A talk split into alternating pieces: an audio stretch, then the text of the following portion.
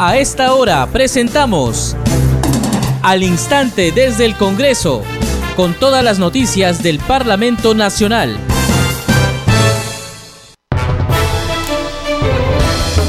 ¿Cómo están? Bienvenidos al programa Al Instante desde el Congreso. Les saluda Danitza Palomino. Estas son las principales noticias del Parlamento Nacional. En la Comisión de Constitución se aprobó por insistencia el dictamen que establece los procedimientos para el nombramiento de ministros y viceministros de Estado y atribuciones del Consejo de Ministros. El parlamentario liberteño Diego Bazán informó a Congreso Radio que se ha comunicado con el ministro de Defensa José Gavidia para que la ayuda llegue vía aérea a la zona donde se produjo el deslizamiento de tierra en Retamas, localidad ubicada en el distrito andino de Parcoy, en la provincia de Patás, en la región La Libertad. El congresista indicó además que se están trasladando rescatistas y ayuda urgente a la zona. El Pleno del Congreso recibirá hoy a las 5 de la tarde al presidente de la República, Pedro Castillo Terrones, a fin de que dirija un mensaje a la representación nacional. El Congreso de la República acordó que el debate y votación del pedido de vacancia de la Presidencia de la República se realizará el lunes 28 de marzo a las 3 de la tarde. En esa fecha, el jefe de Estado podrá ejercer personalmente su derecho de defensa o puede ser asistido por un abogado. En la sesión plenaria del miércoles 16 de marzo se interpelará a los ministros de Salud Hernán Condori, de Justicia y Derechos Humanos Ángel Ildefonso Narro. Usted está escuchando al instante desde el Congreso.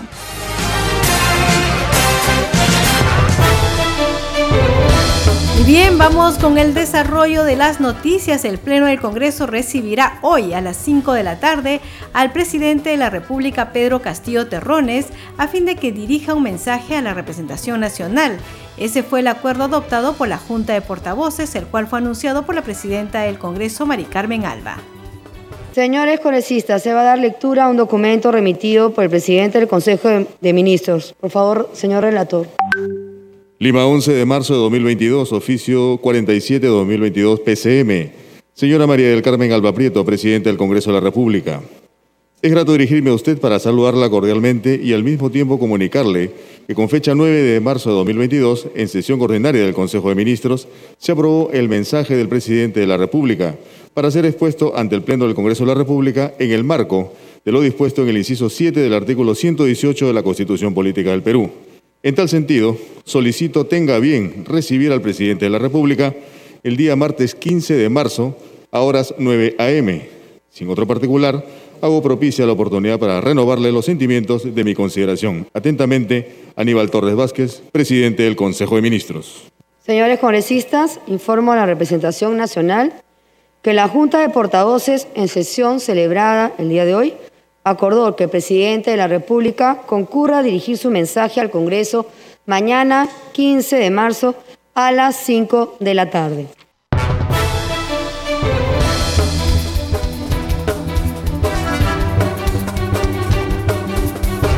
Bien, al término del mensaje del presidente de la República, Pedro Castillo, no habrá debate alguno ni tampoco votación por parte de los congresistas. El presidente Castillo puede presentarse solo ante la representación nacional o acompañado de su gabinete ministerial.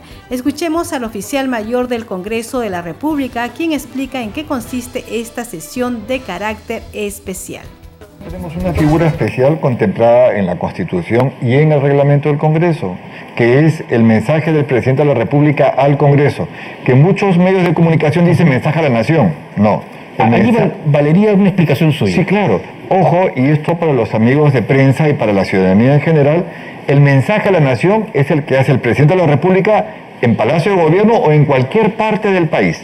En cambio, lo que va a hacer del presidente es un mensaje al Congreso. Él viene a los representantes del pueblo a dar un mensaje. En este caso no nos ha dicho todavía de qué se trata como antecedentes anteriores, sino me imagino que hablará sobre eh, parte de su gestión, políticas que, generales de gobierno, lo que quiera hacer. ¿no? De eso por lo general trata el mensaje al Congreso.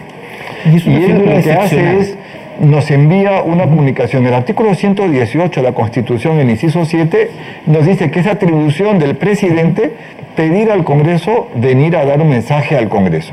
Y es obligatorio cuando se inicia la primera legislatura ordinaria, que por lo general siempre es el 28 de julio, que son sesiones especiales, no hay debate, ¿no?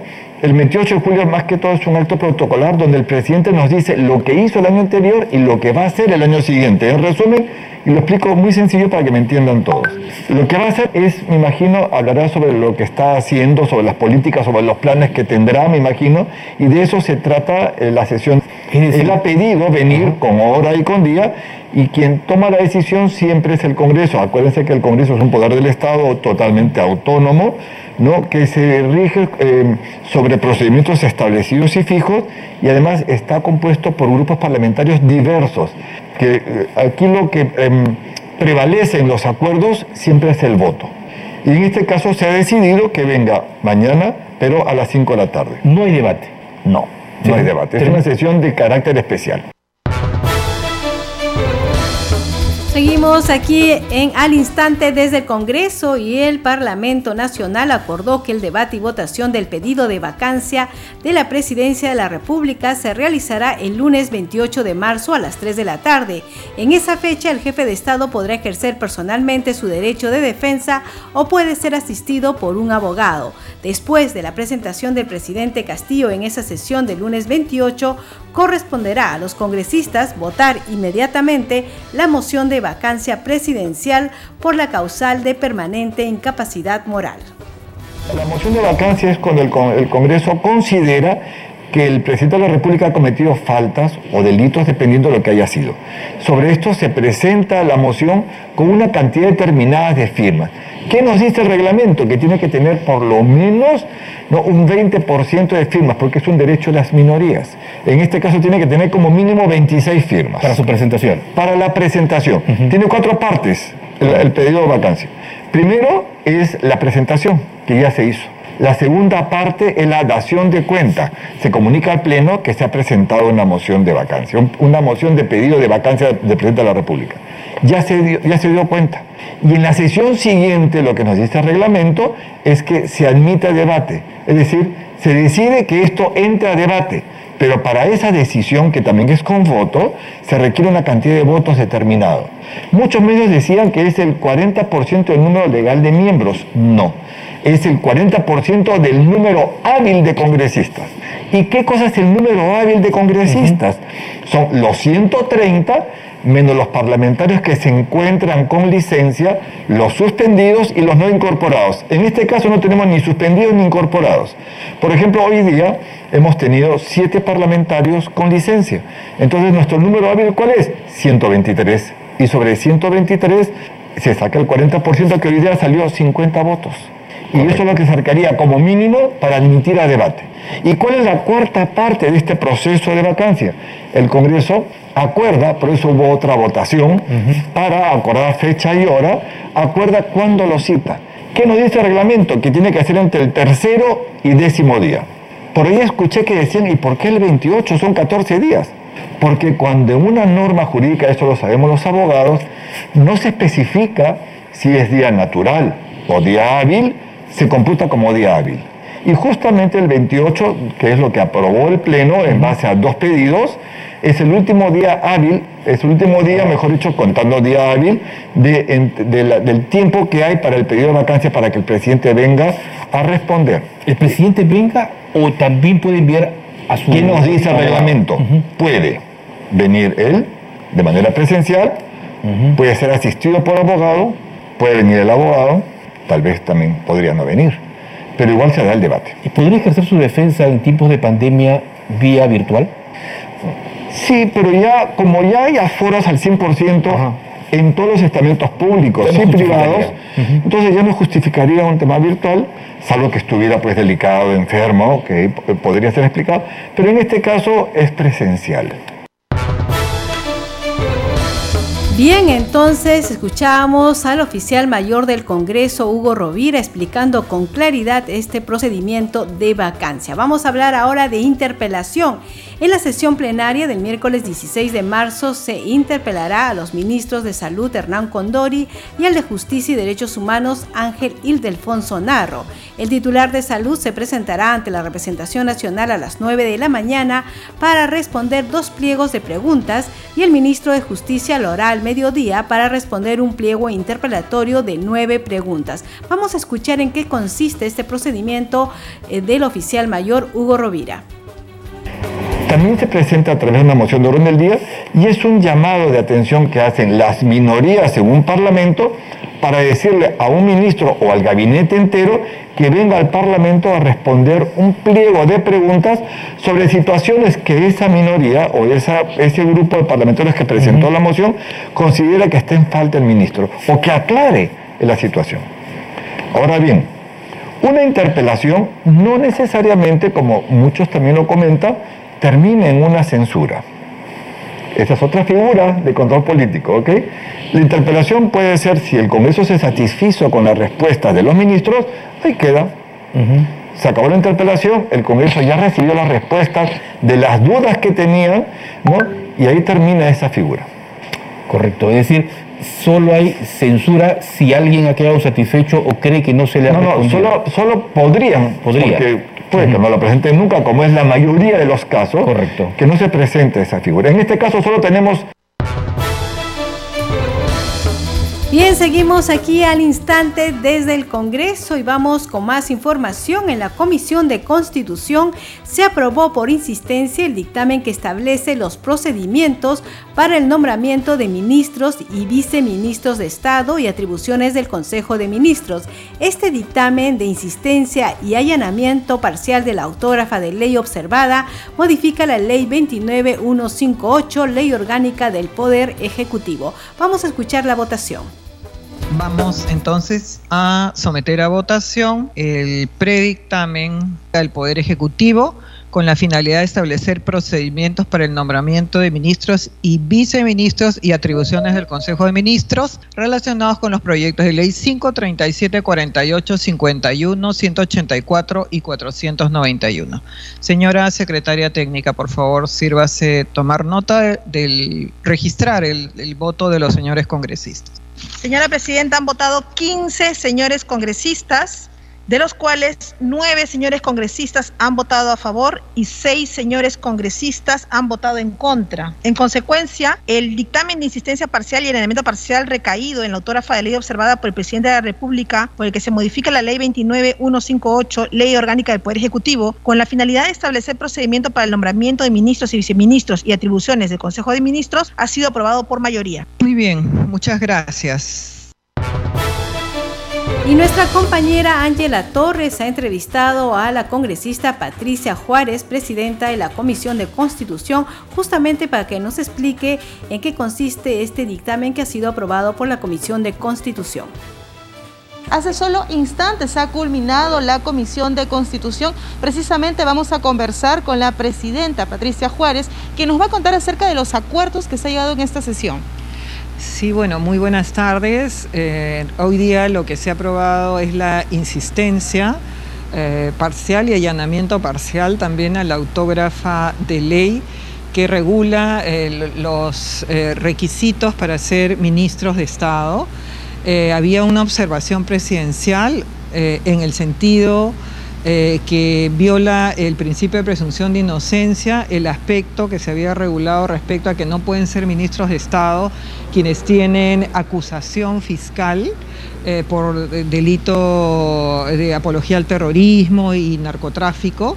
Bueno, nosotros hemos eh, hecho una evaluación y hemos determinado que efectivamente este es, eh, digamos, es un tema que viola el principio de presunción de inocencia y hemos hecho un ajuste, una evaluación como corresponde, porque hay que reconocer en los casos que efectivamente ha habido este, un desajuste.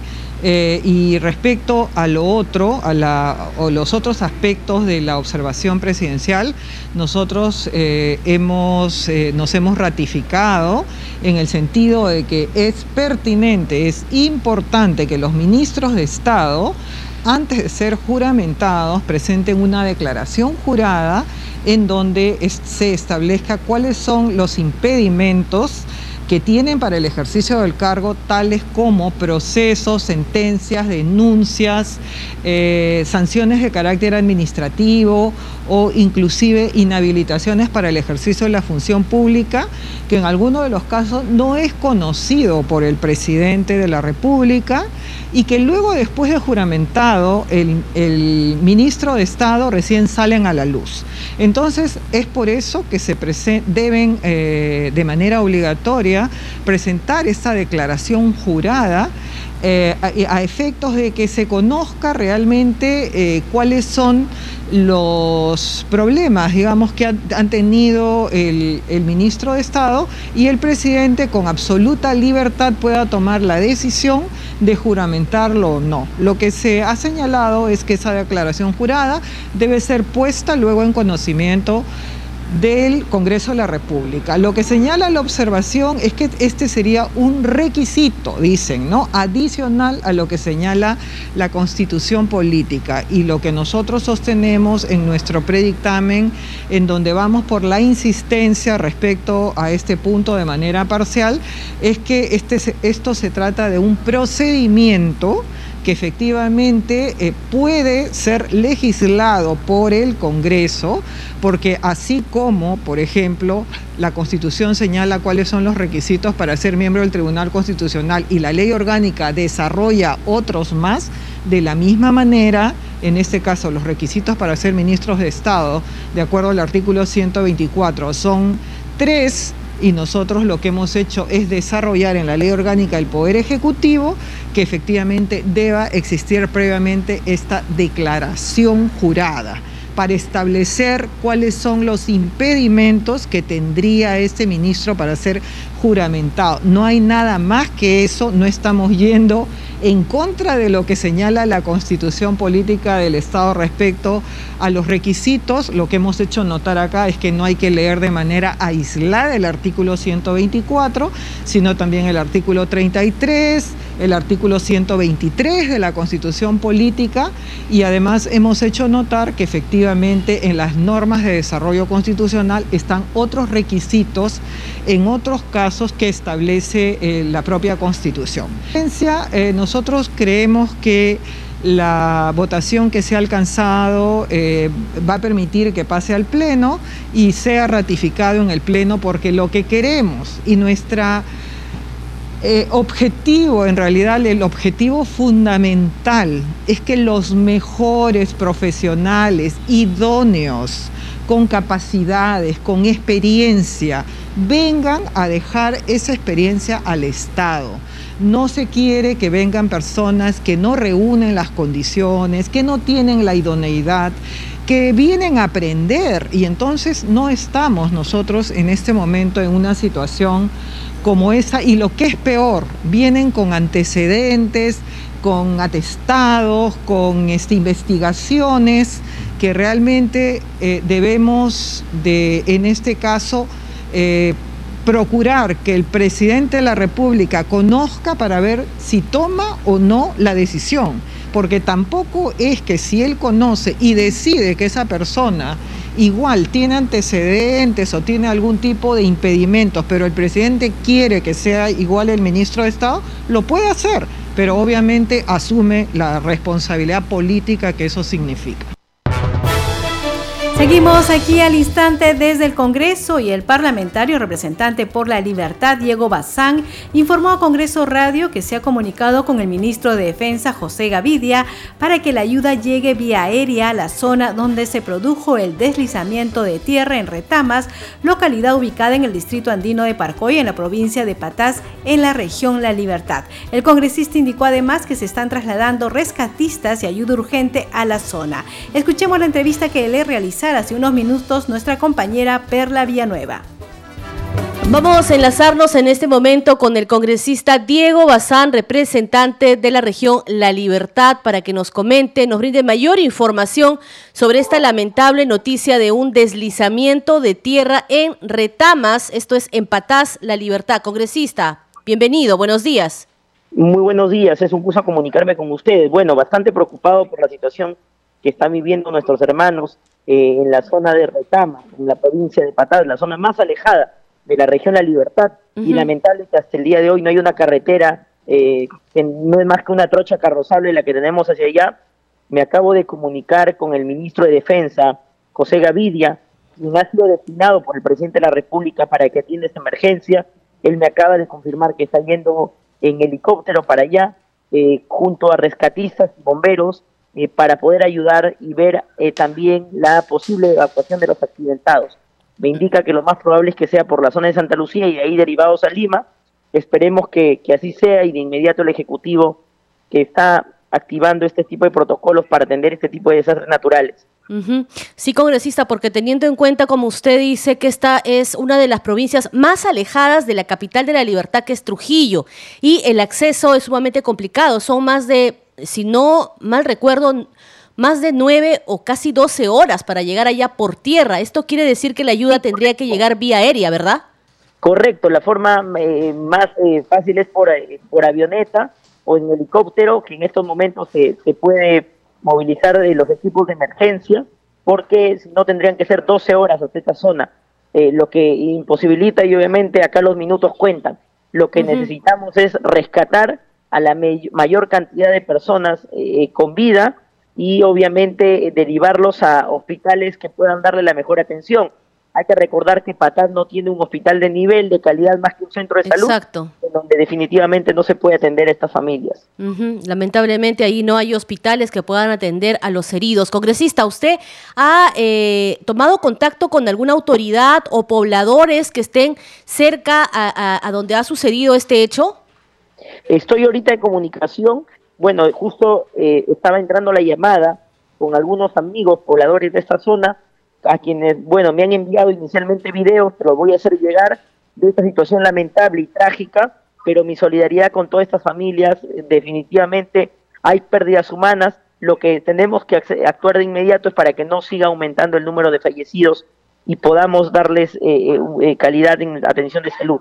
Entiendo que de momento entonces no sabemos a ciencia cierta qué es lo que ha sucedido o cuál es la causa del deslizamiento de este cerro. Bueno, hay que entender que toda esta zona es minera y probablemente eh, sea, es, bueno, no quiero eh, especular tampoco, pero sabemos que en, la, en el tema minero se, se, utiliza a veces el tema de explosivos también, además que son, eh, lamentablemente no hay un buen sistema de habilitación urbana, entonces, y lo que vemos es que definitivamente se ha permitido la construcción de casas en zonas que tienen riesgo de desastres naturales. Este deslizamiento ha provocado que más de 15 viviendas se encuentren en estos momentos sepultadas y no se puede todavía contabilizar el número de víctimas. Muy bien, congresista. Entendemos entonces que se hace necesario la ayuda urgente. Vamos a dejarlo para que usted continúe realizando las coordinaciones y, por supuesto, se tendrá que hacer una investigación respectiva por lo sucedido. Muchas gracias. Le agradecemos la comunicación. Listo, excelente. Gracias a ustedes. Bien, y por su parte, la congresista Magali Ruiz informó que ha solicitado al ministro de Transportes y Comunicaciones, Nicolás Bustamante, que se traslade de inmediato maquinarias a retamas para ayudar a la población afectada por el deslizamiento. Bien, a esta hora de la tarde vamos a conocer la agenda de actividades programadas para esta tarde en el Parlamento Nacional con nuestro compañero José Trujillo. Adelante, José. Buenas tardes, Danixa. Desde la 1 y 30 de esta tarde sesiona de manera extraordinaria la Comisión de la Mujer que recibirá a Sandy Patricia Martínez Jara, directora general de la Dirección General contra la Violencia de Género, y a Ángela María Acevedo Huertas, directora ejecutiva del Programa Nacional para la Prevención y Erradicación de la Violencia contra las Mujeres e integrantes del Grupo Familiar Aurora. En la cita se abordará la implementación y estado actual de los hogares refugio a nivel nacional en relación al proyecto de ley 1359-2021 que propone la ley de acceso a la vivienda y refugio temporal para las mujeres víctimas de violencia. Una hora después, sesiona la Comisión Especial de Selección de Candidatos y Candidatas aptos para la elección de magistrados del Tribunal Constitucional. Este grupo especial de trabajo debatirá y espera llegar a un acuerdo sobre los descargos y comentarios efectuados por los postulantes en relación con el informe emitido por la Contraloría General de la República en base a las declaraciones juradas de ingresos, bienes y rentas y para la gestión de conflicto de intereses que presentaron ante dicha entidad. A las 3 de la tarde, Danixa sesiona la Comisión de Descentralización. Entre otros temas, se verá la sustentación del proyecto de ley 076-2021 que propone la ley que reconoce como acción de inicio del proceso de demarcación territorial a las leyes declarativas de necesidad pública e interés nacional para la creación de distritos o provincias. A las 4 de la tarde, una hora antes de la presentación del presidente de la República, Pedro Castillo, ante el Pleno del Congreso para dirigir un mensaje a la representación nacional, sesionará la comisión investigadora multipartidaria encargada de evaluar, proponer, fiscalizar e impulsar la tercera etapa del proyecto especial Chavimochic en la región La Libertad. Te damos pase nuevamente, Danixa, para que continúes con al instante desde el Congreso por Congreso Radio, un Congreso para todos. Muchas gracias, José. Usted está escuchando al instante desde el Congreso. Congreso en redes. Tenemos información con nuestra compañera Perla Villanueva. Adelante, Perla. Muchas gracias, Danitza, por el pase. A continuación, las publicaciones en redes sociales de los parlamentarios a esta hora de la tarde. Desde la cuenta oficial de la presidenta del Congreso de la República, Mari Carmen Alba Prieto, se dice, mucha fuerza, hermanos de la libertad. Hago un llamado urgente al gobierno regional, a INDECI y autoridades competentes a llegar a las zonas afectadas para auxiliar a los pobladores de Patás. Más de 30 viviendas han quedado sepultadas. Toda nuestra disposición para colaborar.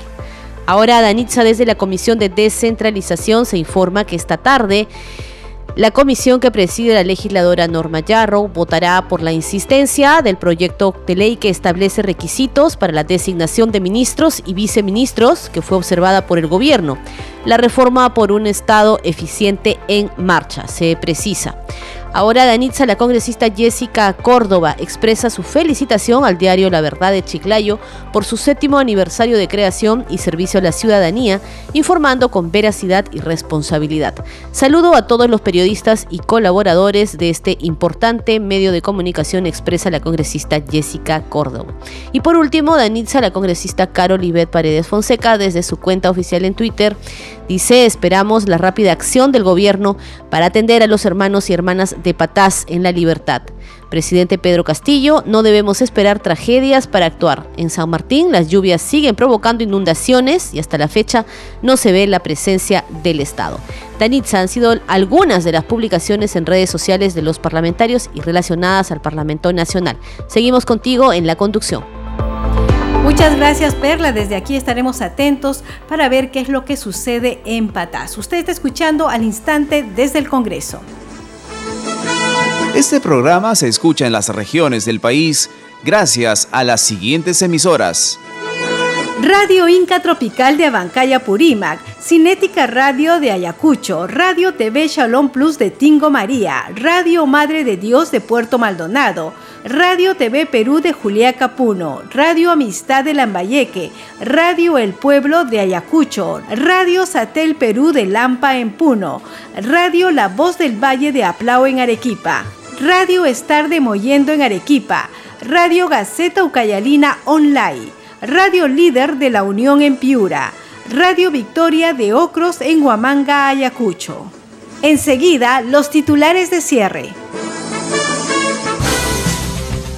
En la Comisión de Constitución se aprobó por insistencia el dictamen que establece los procedimientos para el nombramiento de ministros y viceministros de Estado y atribuciones del Consejo de Ministros. El parlamentario liberteño Diego Bazán informó a Congreso Radio que se ha comunicado con el ministro de Defensa José Gavidia para que la ayuda llegue vía aérea a la zona donde se produjo el deslizamiento de tierra en Retamas, localidad ubicada en el distrito andino de Parcoy, en la provincia de Patás, en la región La Libertad. El congresista indicó además que se están trasladando rescatistas y ayuda urgente a la zona. El Pleno del Congreso recibirá hoy a las 5 de la tarde al presidente de la República, Pedro Castillo Terrones, a fin de que dirija un mensaje a la representación nacional. El Congreso de la República acordó que el debate y votación del pedido de vacancia de la presidencia de la República se realizará el lunes 28 de marzo a las 3 de la tarde. En esa fecha, el jefe de Estado podrá ejercer personalmente su derecho de defensa o puede ser asistido por un abogado. En la sesión plenaria del miércoles 16 de marzo se interpelará a los ministros de Salud Hernán Condori, de Justicia y Derechos Humanos Ángel Ildefonso Narro. Usted está escuchando al instante desde el Congreso.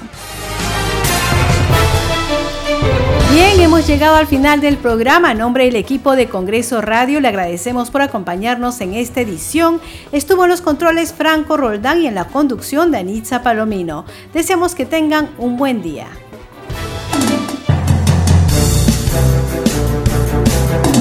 Hasta aquí, al instante desde el Congreso con todas las noticias del Parlamento Nacional.